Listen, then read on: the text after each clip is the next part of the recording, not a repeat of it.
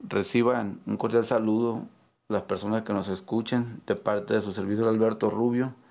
Hoy nos toca continuar con el versículo cuarto del Evangelio de María, en el cual ya podemos ver su participación como el aspecto femenino de Dios en nosotros y con el aspecto que se relaciona que es la comprensión. Antes que nada, invitamos nuevamente a las personas que nos escuchan por primera vez a escuchar los temas anteriores para que puedan llevar una secuencia y para que tengan una mayor comprensión de los mismos. El versículo cuarto comienza de la siguiente manera. Ellos, sin embargo, estaban entristecidos y lloraban amargamente diciendo, ¿Cómo iremos hacia los gentiles y predicaremos el Evangelio del reino del Hijo del Hombre si no han tenido con él ninguna consideración? ¿Cómo la tendrán con nosotros?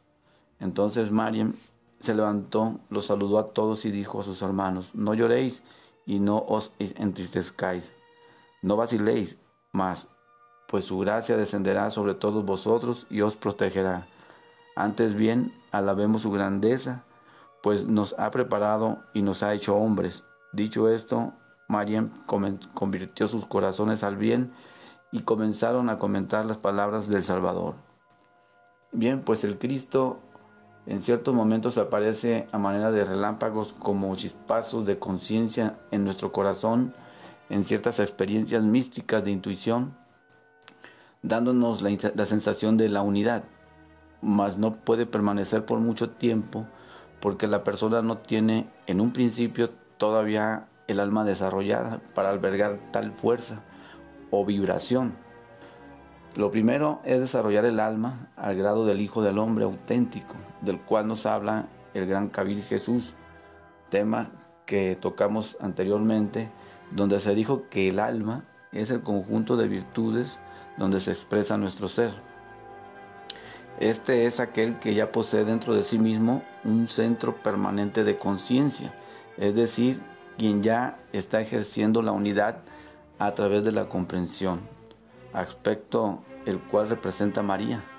Por ello es que se levanta e indica a sus hermanos, es decir, a aquellos otros aspectos dentro del ser humano que aún no gravitan en el corazón y que tienden a comportarse dentro de nosotros con el sentimiento de separatividad. Un ejemplo claro de ello son aquellos sentimientos y pensamientos en nosotros de separatividad, de sentirnos separados de nuestros semejantes con gestos de racismo, de superioridad por los rasgos físicos o de banderas, posición social, intelectual, económica, etc. Todas esas características son el resultado de la mente y el sentimiento desligados del corazón. Cuando a través de la reflexión se empieza a llegar a la comprensión de la necesidad de sentir el verdadero amor por nuestros semejantes, el cual se consigue a través de la oración, a lo que María o Miriam llama alabanzas, tales oraciones ya no son para pedir por nosotros en lo particular, sino por nuestros semejantes.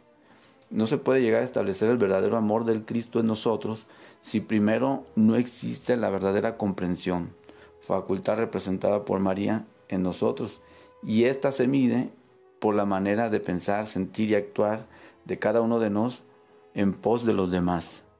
En ese sentido, todos somos gentiles, hasta no comprender que todos somos uno, que lo que le pasa a una persona repercute en los demás, igualmente lo que pasa en un país repercute en los demás.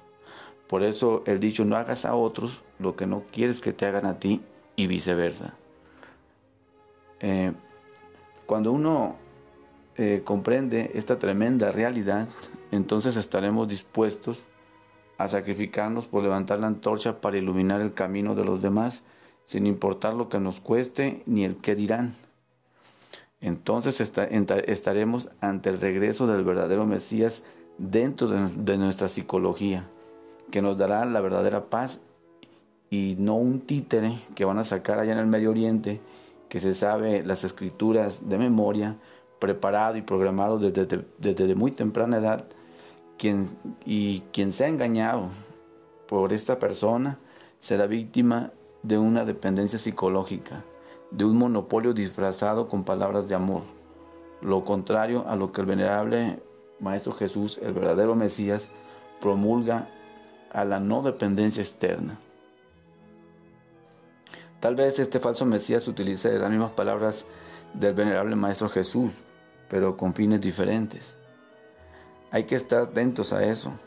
Y voy a cerrar este tema con una cita del gran Kabil Jesús, en donde se refiere a los judíos que hasta el día de hoy se sienten el pueblo elegido de Dios, cosa que no negamos, que fue un pueblo elegido como depositario de una sabiduría que se tenía que expandir al mundo, cosa que no ha cumplido por egoísmo.